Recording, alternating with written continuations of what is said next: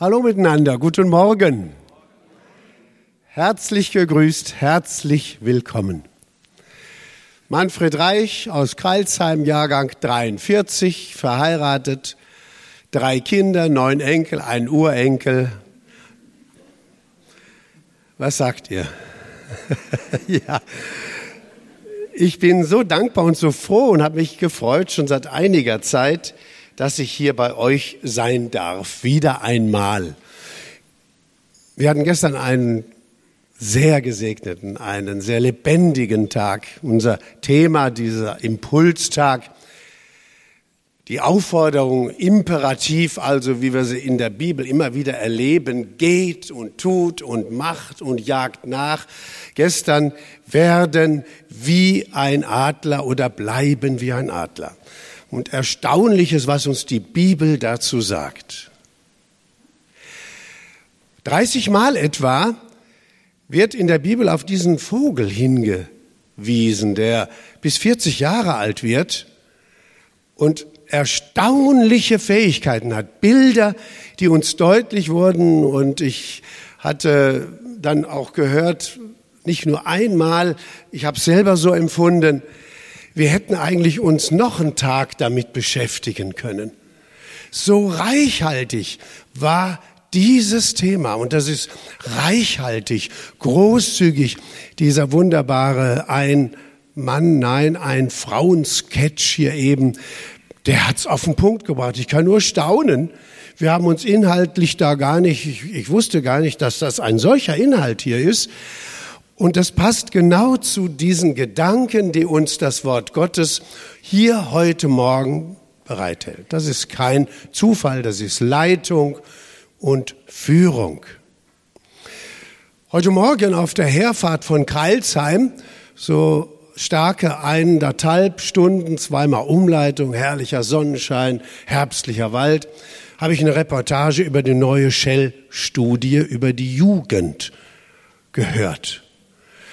Und da waren einige Auszüge, die, einige Gedanken, die ich hier kurz darstellen will, die so bezeichnend sind. Was interessiert junge Leute neben Freundschaft, neben Familie, die an erster Stelle stehen, wurde auch gefragt, an was glaubst du? Bist du religiös? Gehst du in die Kirche?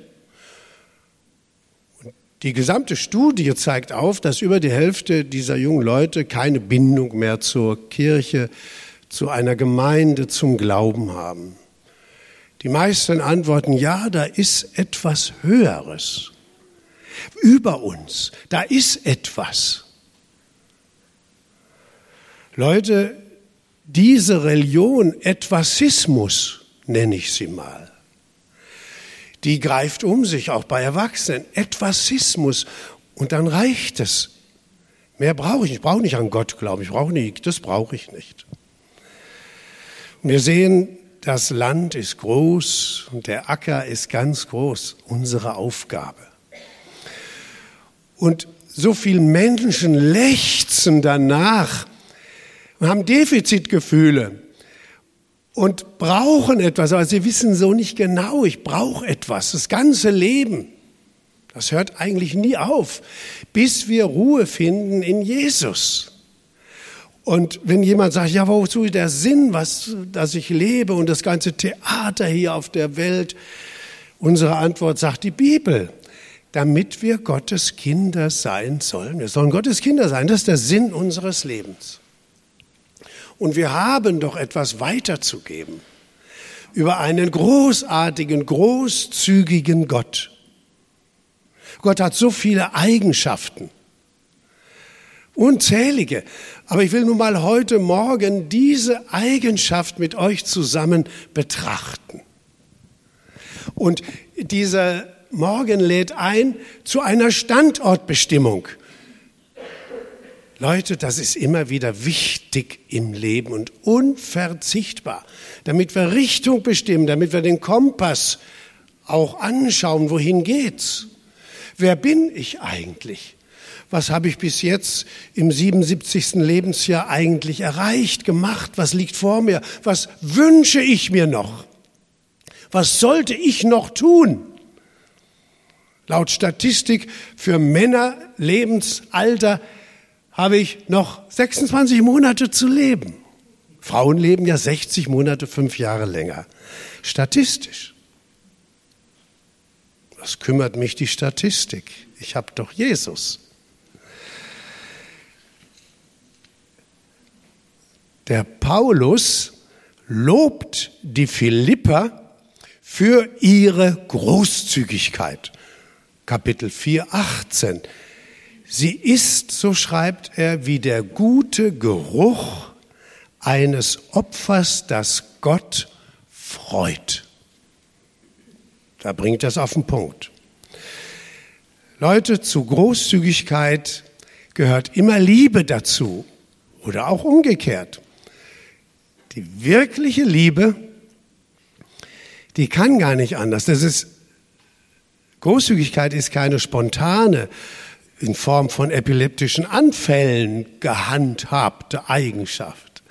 Großzügigkeit ist ein Lebensstil, ist eine Grundeinstellung, das vermittelt uns das Wort Gottes. Du kannst ohne Liebe geben, aber du kannst nicht lieben, ohne zu geben. Das stimmt. Ich fragte vor einiger Zeit mal meine Frau, sie kann leider heute nicht da sein, gestern bei dem Impulstag war sie dabei. Ich kann gar nicht anders als Dankeschön zu sagen. Ihr habt uns hier so gute Gastgeberschaft bewiesen. Wir sind versorgt worden von älteren und jüngeren Geschwistern. Wir konnten schwelgen nach Herzenslust hier, nach Leib, Seele und Geist. Meine Frau Katharina, die ist heute, die musste einspringen in Kreilsheim, unsere Heimatgemeinde in der Volksmission dort. Und nun bin ich hier bei euch. Ich fragte meine Frau, du sag mal, Katharina, musst nicht lange überlegen und grübeln. Bin ich großzügig? Wie schätzt du mich ein? Ja, sagt sie ohne lange zu überlegen, du bist großzügig will aber auch hinzufügen, nicht immer. Gott ist immer großzügig. Wenn ich merke, da ist einer nur vom Stamme nimm, was die Zeit und die Gaben und äh, das sich einbringen anbelangt, dann lasse ich mir Geduld schenken, aber irgendwo geht nach einiger Zeit gehe ich auf Distanz. Gebe ich zu. Gott ist ganz anders. Gott geht uns nach. Gott ruft uns immer wieder beim Namen, dich bei deinem Namen. Er ist treu, er ist gerecht. Was sind das für wunderbare Eigenschaften? Er deckt uns den Tisch jeden Morgen neu. Ist das nicht wunderbar? Sagt ihr Amen? Amen, in der Tat, ja. Standortbestimmung, bin ich großzügig in diesem Sinne? Ich werde diese Gedanken weiterentwickeln durch das Wort Gottes. Einblick, darum geht es heute Morgen in die Herzenshaltung der ersten Christen. Dabei geht es um Besitz, um Geld, um Gaben, um Fähigkeiten, um geistliche Gaben, also materielles und immaterielles. Einblick in diese Herzenshaltung. Da ist ein Reifen geplatzt und jetzt von dem Rollstuhl und jetzt ist platt. Leute, jetzt sind wir wach. Das ist kein Zufall. Danke, Herr. Ja. Es gibt ein Sprichwort und wir hören es immer wieder über Geld spricht man nicht. Doch Gott sieht das anders. Sein Wort ist voll von wichtigen Aussagen im Umgang mit Besitz und mit Geld. Er will, dass wir auch bei diesem Tabuthema nicht unwissend bleiben, sondern dass wir die weisen Prinzipien der Bibel, der Schrift kennen, beherzigen und auch anwenden. Wir sind ja nur Verwalter, sagt die Bibel, von den Gaben und Gütern, die uns Gott gibt. Unser Geld, unsere Gaben sind Aufgaben, Alles das gehört Gott. Er gibt es uns, damit wir das nicht horten, damit es durchfließt. Weitergeben. 13 von 38 Gleichnissen Jesu handeln von Besitz und Geld. Das ist allerhand. Ich habe gestaunt. Wir wollen also reinschauen in das Leben der ersten Gemeinde. Apostelgeschichte 2 ab 43. Apostelgeschichte 2 ab 43. Ich lese mal. Sie lebten in sehr enger Gemeinschaft. Die Gläubigen lebten wie in einer großen Familie, lesen wir. Was sie besaßen, gehörte ihnen gemeinsam. Wenn es an irgendetwas fehlte, war jeder bereit, gerne ein Grundstück oder anderen Besitz zu verkaufen und mit dem Geld den Notleidenden in der Gemeinde zu helfen. Tag für Tag kamen die Gläubigen einmütig im Tempel zusammen und feierten in den Häusern das Abendmahl. In großer Freude, mit aufrichtigem Herzen.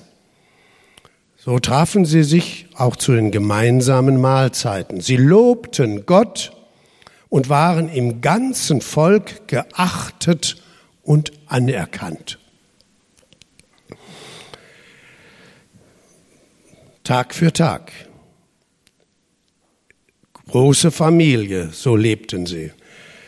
Sie halfen einander, wenn jemand was fehlte. Sie waren einmütig zusammen im Haus Gottes, aber auch zu Hause in den Häusern hatten sie das Abendmahl und haben dort auch Mahlzeiten eingenommen. Sie lobten, waren beliebt in der ganzen Stadt, könnte ich sagen. Ich würde hier sagen, in der ganzen Stadt Schorndorf. Gesegnete Beziehung Echte Liebe wurde sichtbar. Und Gott segnete, die wuchs mit jedem Tag, muss man sich mal vorstellen.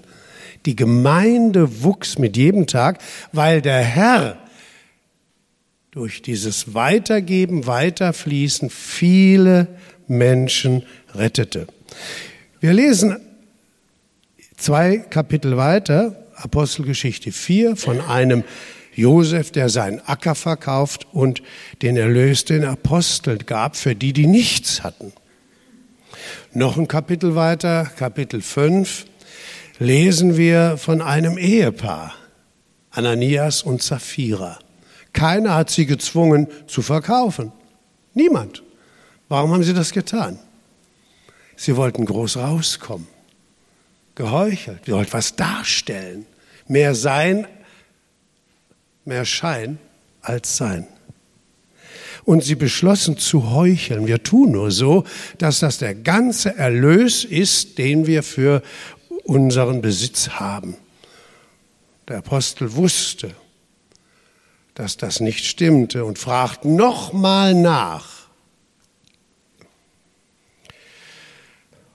Und sie erlebte nicht mehr den nächsten Sonnenaufgang. Es geht jetzt nicht um den Gedanken, wie konnte Gott das so, so brutal, so keine Chance gegeben. Darum geht es gar nicht. Er hat ihnen ja Chance gegeben. Die ersten Christen hatten begriffen, wir sind hier, um zu dienen. Sie hatten begriffen, wir sind Kirche, wir sind Gemeinde, wir sind Familie. Sind wir Familie? Ja, wir sind Familie. Ich darf euch duzen, oder? Wie schön. Wir gehören zusammen, wir sind verwandt. Wir haben einen Vater, der ist König. Wir sind Königskinder. Ich sehe hier, wenn du den Herrn Jesus lieb hast, Prinzen und Prinzessin mit einem wunderbaren Erbe. Halleluja. Wir begegnen doch oft der Einstellung, leider, ich gehe in den Gottesdienst, ich komme in die Kirche, die Gemeinde, um mich bedienen zu lassen und um anschließend zu kritisieren. Das gibt's. Leute, das gibt's. Ich wurde heute gar nicht so beachtet. Mich hat keiner begrüßt. Ich wurde nicht erwähnt. Ich habe doch auch mitgeschafft. Mit da oder dort. Und das hat gefehlt. Und außerdem war die Band, die war so. Und das war zu lang, die Predigt von dem da vorne. Und dieses und jenes. Der Geist der Kritik ist verbreiteter und der Gesetzlichkeit, wie wir glauben. Und das ist notvoll. Die ersten Christen hatten begriffen, dass Dienen kein Gesetz, sondern eine Herzensangelegenheit ist. Zu geben, was ich bekommen habe, weiterzugeben für die, die es brauchen, die Bedürftigen. Gott will, dass seine Kinder ihm nicht lastvoll dienen, sondern aus Lust. Lustvoll dienen. Tust du das? Oh, es gibt so viele Dienste, auch die, die nicht gesehen werden, und die sind unverzichtbar. Und das ist der Unterschied zur Gesetzlichkeit. Der Hesekiel, der weist im Kapitel 36 ab 26 darauf hin, Gott sieht, wie sich das Volk müht, die Gesetze zu halten. Und er weist darauf hin, ich werde euch ein neues Herz geben, einen neuen Geist in euer Inneres. Und ich werde das steinerne Herz aus eurem Fleisch wegnehmen und euch ein fleischernes Herz geben. Einen neuen Geist in euer Inneres. Und ich werde machen, dass ihr gerne in meinen Ordnungen lebt. Gerne zum Dienst kommen gerne mit dienen. Jesus geißelte ja die Haltung der äh, geistlichen Obrigkeit, die so verbohrt um immer mit dem Finger zeigte, da raufen die Jünger schon wieder die Ähren und es ist doch hier der heilige Sabbat. Wie kannst du? Und er sagt, ihr Heuchler, ihr, wenn euch ein Esel oder ein Kalb in den Brunnen fällt, lasst ihr es da ersaufen am Sabbat? Das ist doch auch nicht nach eurer Gesetzlichkeit in Ordnung. Einen neuen Geist.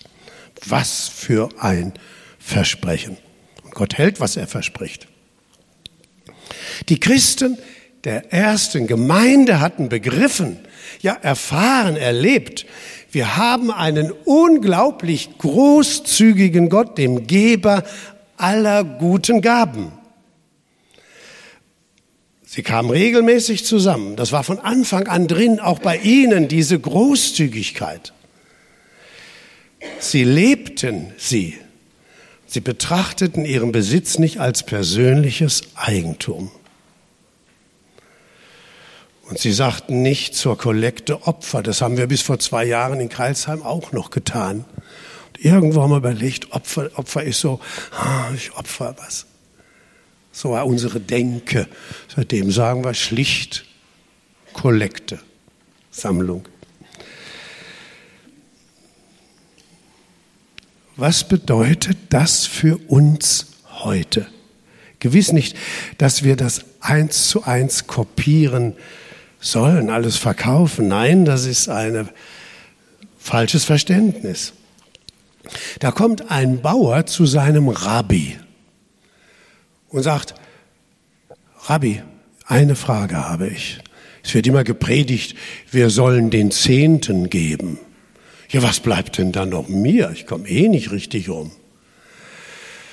Der Rabbi sagt, Jossele, so hieß der Bauer, eine Aufgabe gebe ich dir horch, du hast monatlich 100 Denare, das war damals der Euro dort, Einnahmen. Jetzt gibst du davon 10 Prozent Gott ab.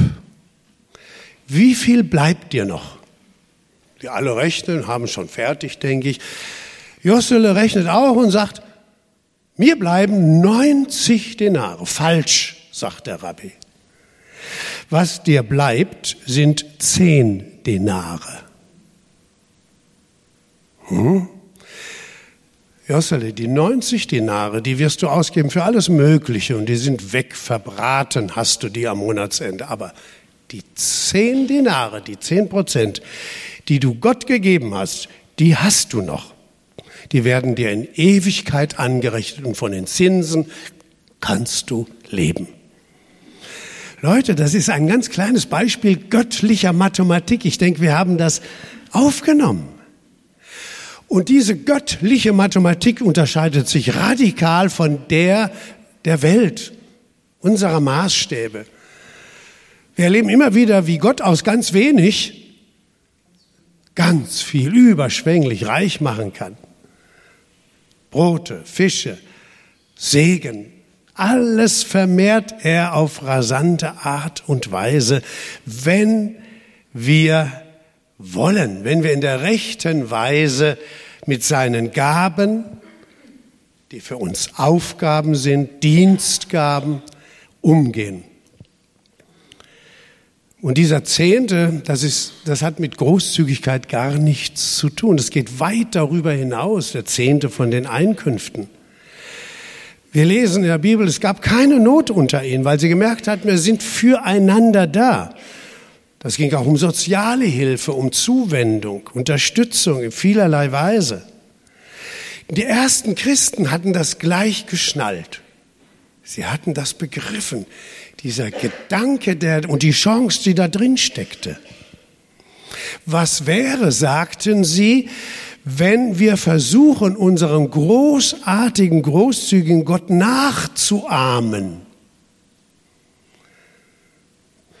Der Paulus hat sie ermutigt darin und später an die Epheser geschrieben, Kapitel 5, nehmt euch Gott in allem zum Vorbild, so wie er miteinander umgeht, wie er euch gegenseitig behandelt.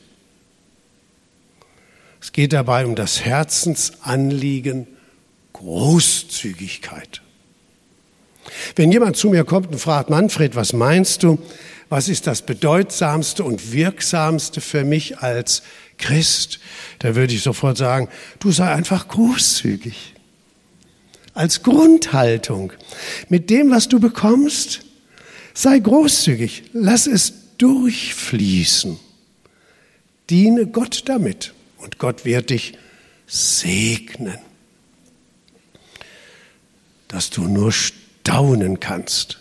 Lass es durchfließen. Was Gott uns gibt, ist für den Durchfluss bestimmt. Alle Geistesgaben gibt er uns und sagt, bete darum, damit wir sie für ihn einsetzen, einander dienen können damit. Alles Dienstgaben, nicht, dass wir uns ein Sternchen ans Revers und sagen, guck mal, was ich alles habe und was ich kann. Herr, schenk mir noch mehr, mach mich glücklich, noch mehr mich glücklich. Nein, das will er und das tut er auch. Aber das kann nicht das Ende. Dann kommt der Doppelpunkt und der, da geht immer noch was weiter nach einem Doppelpunkt. Weitergeben. Und Gott hat eine unglaubliche Freude daran und er verdoppelt diese Freude um das Vielfache durch seinen Segen, den er gibt und geben möchte und wartet, dass wir in der rechten Weise bitten, damit wir ihm dienen am nächsten der Gemeinde, sein Reich bauen. Ich denke an einen Teich, ich habe das Bild vor Augen auch, wo kein Abfluss ist. Da können keine Forellen drin sein zum Beispiel. Die brauchen klares, sauerstoffreiches Wasser. Der wird verlanden und da werden alle möglichen Sachen drin wachsen, versumpfen sozusagen. Bis letzten Sonntag, also heute vor einer Woche, da sind wir aus Spanien, Andalusien zurückgekommen, meine Frau und ich. Zwei Wochen, wunderbares Wetter. Und haben wir Ausflüge gemacht und man trifft ja rund ums Mittelmeer, auch in Spanien, auf Relikte aus der römischen Zeit. In Segovia gibt es ein Aquädukt. Das sind diese steinernen Bögen, wo obendrauf so eine Wasserleitung liegt. Da wird von der Quelle des Wassers hin, wo die Leute damals in Segovia wohnten, das Wasser geführt. 1900 Jahre hat dieses Aquädukt seinen Dienst getan. Genial, wenn man sich das vorstellt, die Römer damals. In so vielen Dingen. Und da kam man auf den Gedanken, das ist doch ein nationales äh, Naturdenkmal, äh, äh, Baudenkmal, historisch aus der Vergangenheit. Das wollen wir erhalten. Wir legen das still, nachdem wir moderne Wasserleitung mit Pumpstation gebaut haben. Gesagt, getan. Und dann kam das Erschrecken. Nach zwei Jahren begann das Aquädukt, was 1900 Jahre seinen Dienst getan hatte, zu zerfallen. Es bröckelte. Warum? Der Mörtel zwischen den Steinen war nicht mehr feucht. Die Bindung war einfach nicht mehr da. Ich finde, das ist ein tolles Bild für uns, für uns als Christen.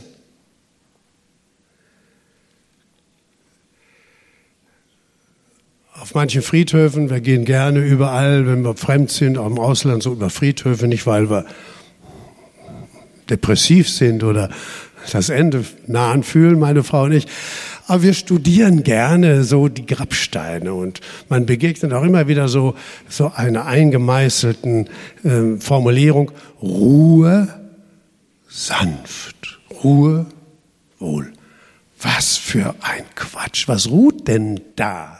wohl.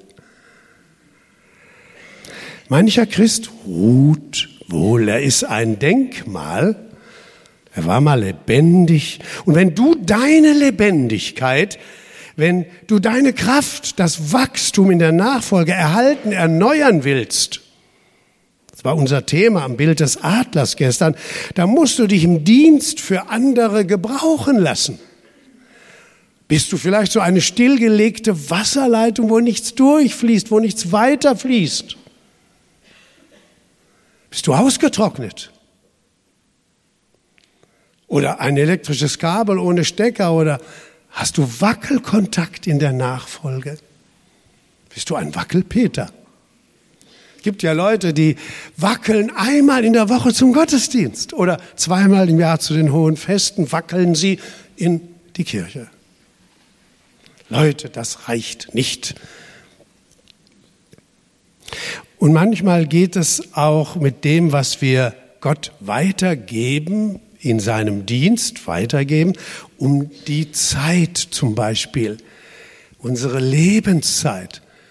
So viel Jahre. Und Deutschland, in Deutschland sind die Menschen seit dem Zweiten Weltkrieg, horcht, jedes Jahr durchschnittlich um zweieinhalb Monate älter geworden.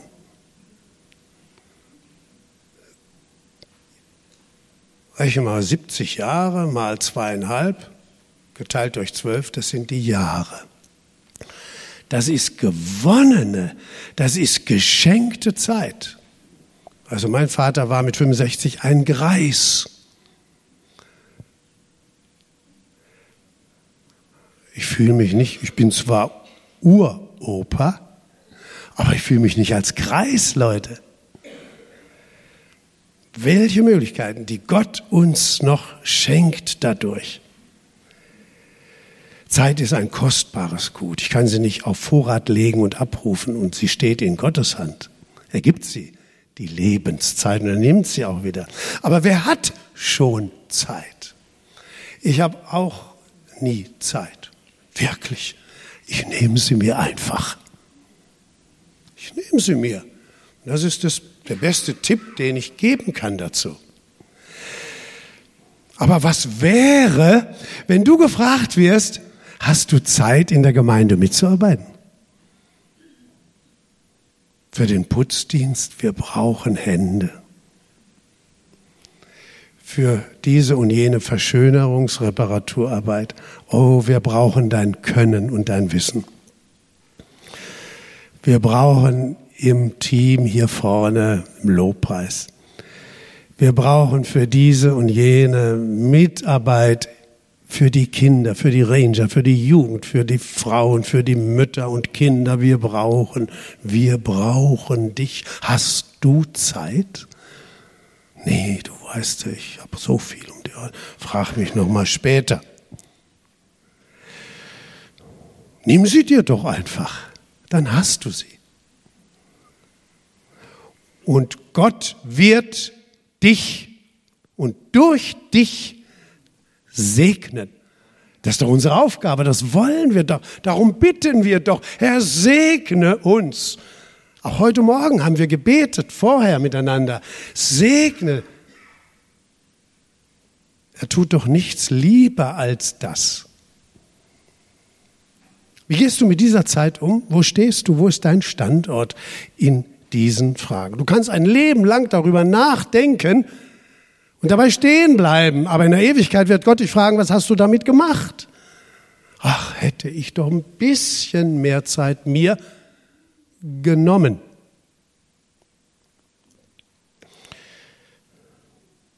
Zur Ehre Gottes. Sei großzügig. Gott beschenkt. Wenn du das von dem heutigen Vormittag mitnimmst, wow, das wäre was diesen Impuls. Geben ist eine Herzensstärkung. Besser wie jeder Saft in der Apotheke, der Rotbäckchen oder was es da so hat. Geben berührt unser Herz und stärkt unser Immunsystem in der Krankenbesuchen. Gestern hatte jemand ein Zeugnis, weil wir gefragt haben, hier noch am Schluss reflektiert, was macht ihr so zu Hause in euren Kreisen? Welche Gedanken habt ihr da? Und er sagte unter anderem, es waren so viele wertvolle Gedanken. Ja, ich kam auf den Gedanken, mit den Witwen. Mal zu gucken, wo gibt es bei uns Witwen und Witwer. Die Bibel legt sie uns ja in besonderer Weise auf das Herz auch. Und hat sie eingeladen, sieben kamen beim ersten Mal. Und es ist ein gesegneter Dienst daraus entstanden. Und so viele andere Möglichkeiten gibt es. Apostelgeschichte 20 lesen wir, geben ist seliger als annehmen. Geben heißt abgeben, schenken, durchfließen lassen und loslassen. Darin steckt das Wort Gelassenheit. Loslassen, ich habe keine Zeit, ich muss und das und das. Wer anderen hilft, sagt uns das Wort Gottes ganz klar, dem wird auch selbst geholfen werden. Erstaunlich, was der David in dem Psalm 37 sagt. Es gibt Menschen, lesen wir da, die immer geben und andere, die immer nur nehmen. David sieht darin den Unterschied zwischen den Gerechten und den Bösen. Die Bösen borgen und zahlen nicht zurück. Aber die auf Gott vertrauen, die geben großzügig. Die Menschen, die der Herr segnet, werden das Land besitzen. Vers 21. Großzügigkeit, sagte, ist ein Lebensstil, eine Eigenschaft und keine spontane Sache. Das kann durchaus auch mal sein, aber generell ist es eine Eigenschaft. Der Großzügige lesen wir da weiter in Psalm 37, ist alle Zeit mildtätig, leiht gerne aus. Wer so lebt, an dem hat der Herr Freude. Auch wenn er stolpert, wird er nicht fallen. Gott verspricht, dich und deine Kinder zu segnen. Dich und deine Kinder. Gott sagt der nächsten Generation durch diese Herzenshaltung, durch dieses Üben von Großzügigkeit seinen Segen zu. Der Segen der Eltern baut den Kindern Häuser. Das steckt dieser Gedanke und diese Zusage auch mit da drin. Schon im Alten Testament hat Gott gesagt, Ehre den Herrn und gebe dem Herrn das Beste von allem, was dein Land hervorbringt. Da steht nicht von dem, was du dann noch übrig hast. Den Rest kriegt Gott noch am Monatsende mal sehen. Nein, andersherum. Da steht nicht nur das Beste, sondern das Erste. Man spricht von den Erstlingen. Der Apostel Paulus, der hakt noch in 1. Korinther 16 nach, da schreibt er am ersten Tag der Woche, dem Sonntag, soll jeder von euch bei sich zu Hause einen Betrag auf die Seite legen, der seinen Möglichkeiten entspricht. 1. Korinther 16. Aber nun höre, wie es weitergeht. Dann werden sich deine Scheunen füllen mit Korn, deine Fässer vom Wein überfließen, im Terminus der damaligen Zeit gesprochen. Also wenn du verschenkst, Zeit, Gaben, Geld, umso mehr wirst du haben. Gott sorgt für seine Kinder. Und deshalb hat uns auch Gott so viel zu dem Thema Haushalterschaft gesagt. Und das ist nicht von vor 2000 Jahren und älter, sondern das passt heute 2019 Oktober hinein. Die Bibel sagt uns, alles gelingt dem, der großzügig ist, der gerne leiht und der in all seinen Geschäften großzügig ist. Und da müssen wir nicht unehrlich sein und Zahlen türken gibt da dann auch Leute, die gucken immer, was bleibt für mich übrig. Alle illegalen Wege werden dann auch beschritten. Nein, das darf dann nicht sein. Psalm 112 lesen wir, der Großzügige leiht gerne und großzügig gibt er denen, die in Not sind. Seine gerechten Taten bleiben nicht vergessen. Großzügigkeit ist keine Frage des Bankkontos. Und solche Leute, ich habe sie selber kennengelernt, auch in meiner Jugend, Kindheit her, die äh, wollen nicht in Erscheinung treten. Und trotzdem stehen sie, sagt die Bibel, in großem Ansehen. Wir werden nie sagen, bitte gebe das am Sonntag bekannt, ich habe An solche Menschen werden wir uns immer in unserem Leben erinnern, egal wo. Wer großzügig gibt, Sprüche 11, wird immer reicher. Wer sparsam und geizig umgeht, wird ärmer. Vielleicht nicht unbedingt materiell, aber da und im Geist. Wir werden mit Zufriedenheit beschenkt.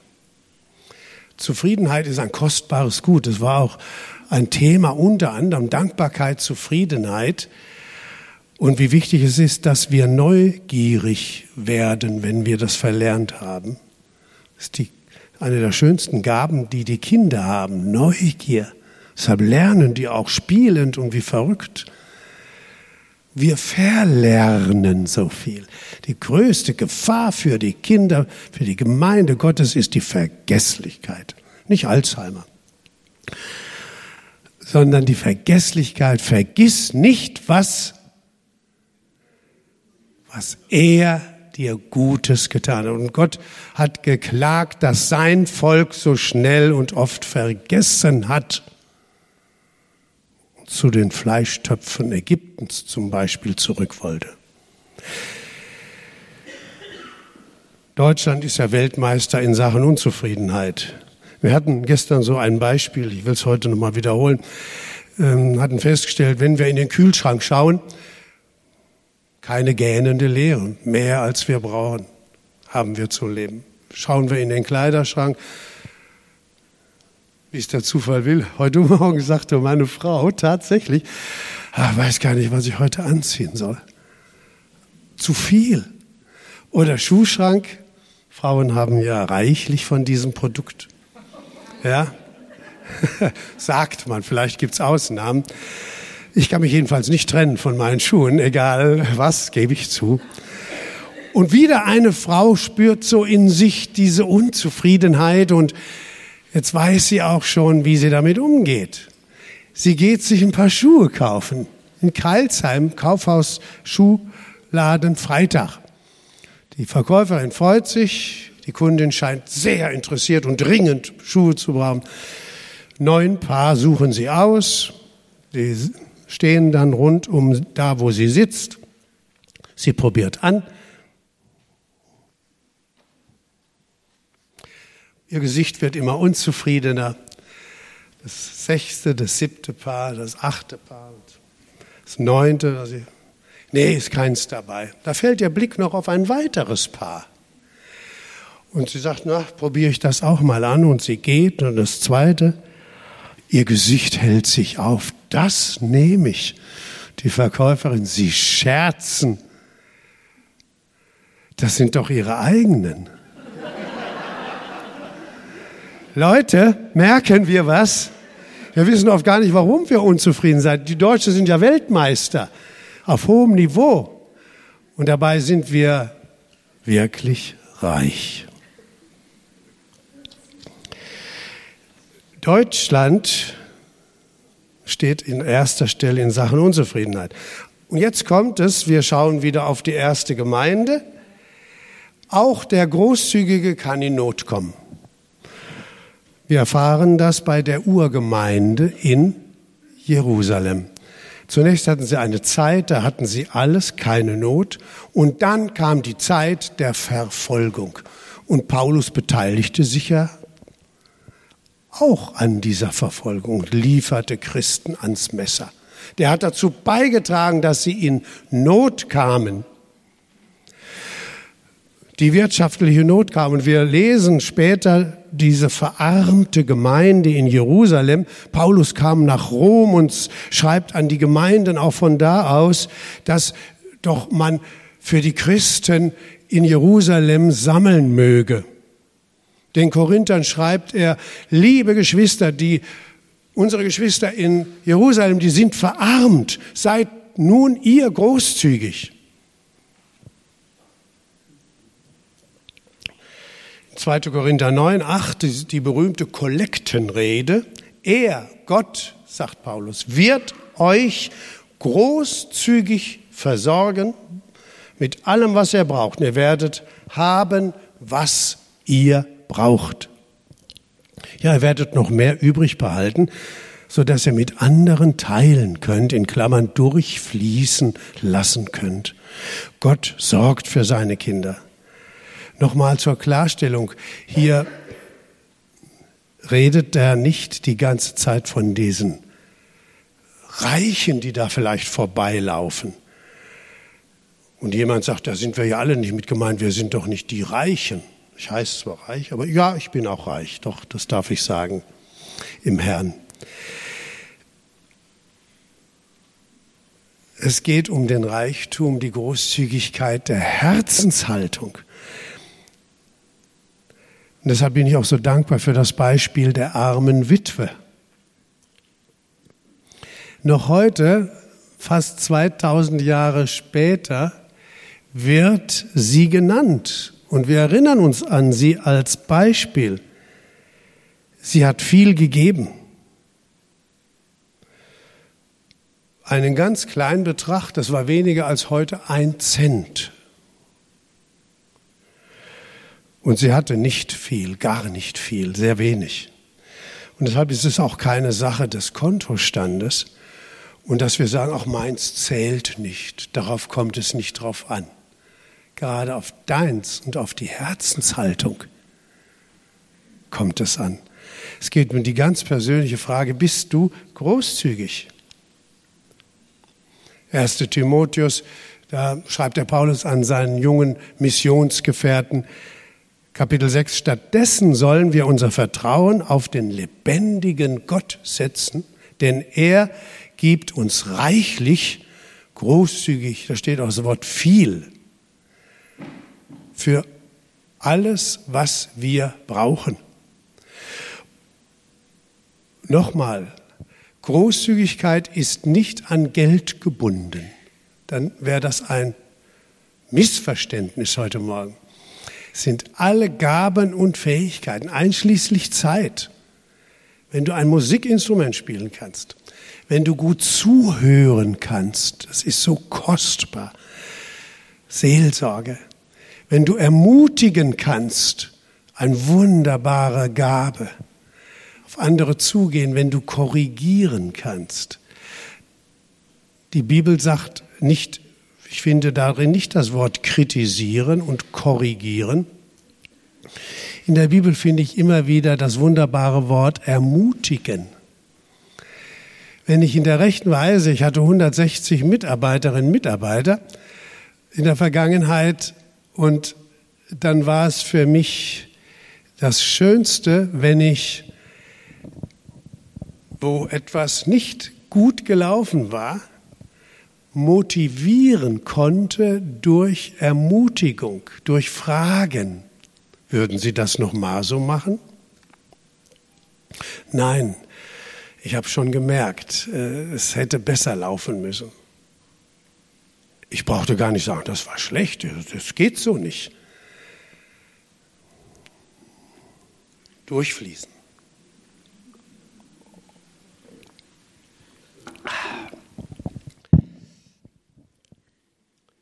Du bist eingeladen, über dieses Thema nachzudenken. Wir brauchen in der Gemeinde, in der Familie Mitarbeiterinnen und Mitarbeiter für die vielen Dinge. Ich wiederhole das nochmal und akzentuiere das. Ich weiß, du hast keine Zeit. Nimm sie dir und mach mal persönlich Inventur. Alle Anwesenden haben hier heute Morgen die Zusage Gottes, dass er sie reich beschenken will, reich segnen. Und je mehr wir fließen lassen, umso mehr kann er für Nachschub an Segen sorgen. Kraft, Freude, Zufriedenheit und Dankbarkeit, aus der Freude wieder hervorkommt. Paulus sagt, Gott möchte mehr geben, aber er kann es nicht, weil wir ihn nicht wirklich bitten, wie es uns die Schrift sagt. Und weil wir nicht wirklich so umgehen mit den Gaben. Schon in 5. Mose 15 geht es um die Großzügigkeit. Erwischst du dich manchmal dabei, ist die Frage vorab, dass du knauserig bist mit Gottes Gaben? Großzügigkeit ist ein Thema, was die ganze Bibel durchzieht. Wir sollen nicht hartherzig sein, Vers 15, Kapitel 15, Vers 7, und nicht geizig. Wenn wir Armut und Bedürftigkeit begegnen, dann sei großzügig und gib jedem, der bedürftig ist. Wir sollen leihen, wenn jemand es braucht. Wir sollen keine Zinsen berechnen. Wir sollen immer freigebig sein, denn wir haben ja auch alles erhalten. Das sind anvertraute Pfunde, immateriell und materiell. Unser Gebet müsste eigentlich immer lauten, täglich, morgens schon, in diesem Moment, Herr, hilf mir heute, dass ich gerne ohne Murren und Seufzen gebe. Geht's gar nicht hierum, dass ich gebe. Und ich habe die Erfahrung gemacht, Deshalb über Erfahrung spricht, gute Erfahrung spricht man ja gerne. Nimm dir doch morgens mal vor, als Erinnerung so einen kleinen Post-it, so einen Kleber, so einen Zettel an die Scheibe über dem Waschbecken, den Spiegel. Die Frage auch, wem will ich heute geben? Ermutigung, Aufmerksamkeit, Segen, Zeit, Wertschätzung. Und wenn wir den inneren Rundumblick einsetzen, fallen uns gewiss Leute ein. Aber bitte überseht nicht den Nächsten, den Partner, die Partnerin, die Kinder. Wer hat heute Morgen schon gehört von jemandem, ich liebe dich, ich hab dich lieb? Bitte streckt mal. Ein, zwei, drei, vier, fünf.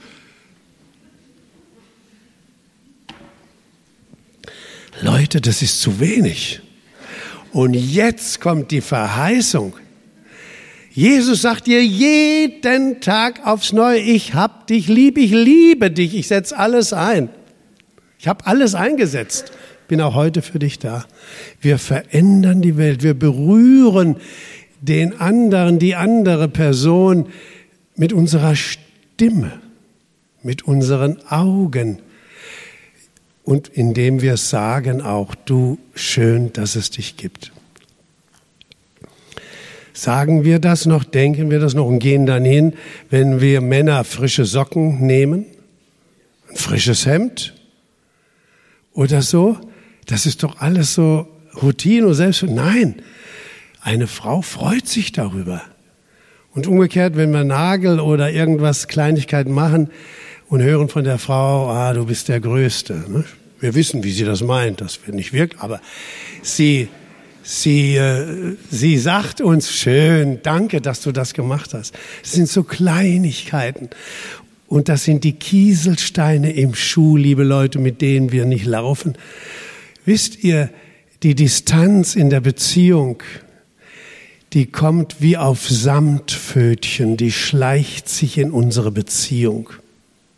Wir merken es gar nicht. Lieblosigkeit, Gleichgültigkeit, Oberflächlichkeit. Das Wunderbarste hat Gott uns geschenkt in seiner Liebe und dann die Liebe zu einem anderen Menschen als Partner, als Partnerin oder Kinder. Das Ergebnis der Liebe herrlich. Sagen wir den Kleinen auch, ich habe, weißt du das, dass Opa, früher habe ich Papa gesagt, dich lieb hat? Ja, das hast du schon oft gesagt, Papa oder Opa. Ja, ich wollte nur, dass du es nicht vergisst. Ja, Opa. Ja, ich komme zum Schluss. Nicht, dass er mich böse anschaut, ein klein wenig länger. Geld lehrt uns die richtige Einstellung. Jesus sagt in Lukas Kapitel 16, ich sage euch, nutzt euren weltlichen Besitz, alle Dinge zum Wohl anderer. Macht euch Freunde damit. Make friends. Auf diese Weise sammelt ihr mit eurer Großzügigkeit Lohn im Himmel. Jesus sagt, Geld ist eine Prüfung für dein Leben. Wer in kleinen Dingen treu ist, der wird es auch im Großen sein. Wer schon in geringen Angelegenheiten betrügt und unaufrichtig ist, wird auch bei größerer Verantwortung das tun. Sei also ein ehrlicher Verwalter von Zeit und Geld und Gut und Gaben. Geld ist eine Gefahr, sagt Jesus als Beispiel auch in Lukas 16 lohnt sich zu lesen, Vers 13, niemand kann zwei Herren dienen. Ihr könnt euch Gott und dem Geld dienen. Die Pharisäer und die Obrigkeit, die liebte das Geld und sie hassten Jesus. Das sind zwei Paar Schuhe, die können wir nicht auf einen Nenner bringen. Und die größte Gefahr, ich sage es nochmal, ist das Vergessen. Wir hatten gestern dann auch betrachtet den Tipp, schreib doch mal auf, wo du eine Gebetserhörung hattest, wo du eine Führung erlebt hast, Schreibt es doch mal auf. Wie oft erleben wir, wenn jemand fragt, hat jemand ein Zeugnis? Keiner kommt. Gestern haben wir gefragt, hast du schon mal, wir waren ja an die 50 Senioren, Senioren, schon mal eine Gebetserhörung gehabt? Führung erlebt. Alle Hände gingen hoch. Wir brauchen mehr Zeugenmut. Jesus fordert uns auf, bring dein Verhältnis zu Geld und all den Gaben in Ordnung. Und ich will dich segnen, mehr als du glaubst oder bisher geglaubt hast. Was willst du, was wirst du tun? Was wirst du tun? Amen. Vater, ich danke dir von ganzem Herzen für dein Wort heute Morgen, für deine Gegenwart ja, dass du so ein großzügiger Gott bist. Was für einen wunderbaren Vater haben wir. Du sorgst für deine Kinder. Wenn wir jung sind, wenn wir alt sind, wenn wir Single sind, wenn wir verheiratet sind, wenn wir krank sind, wenn es uns gut geht und wo wir oft dann nicht mehr so an dich denken, so nah. Herr, du bist immer da. Und du willst, dass wir Freude haben und volles Genüge in dir und in deinem Wort. Dafür will ich dich preisen, mein Leben lang und dir danken. Und ich segne euch alle heute Morgen. Ich darf das, ich soll das tun. So steht's im Wort Gottes. Ich segne euch in seinem Namen. Geht hin in dem Frieden unseres Herrn, der höher ist als alle unsere Vernunft. Und er schenke euch großzügige Herzen in allen Dingen. Amen.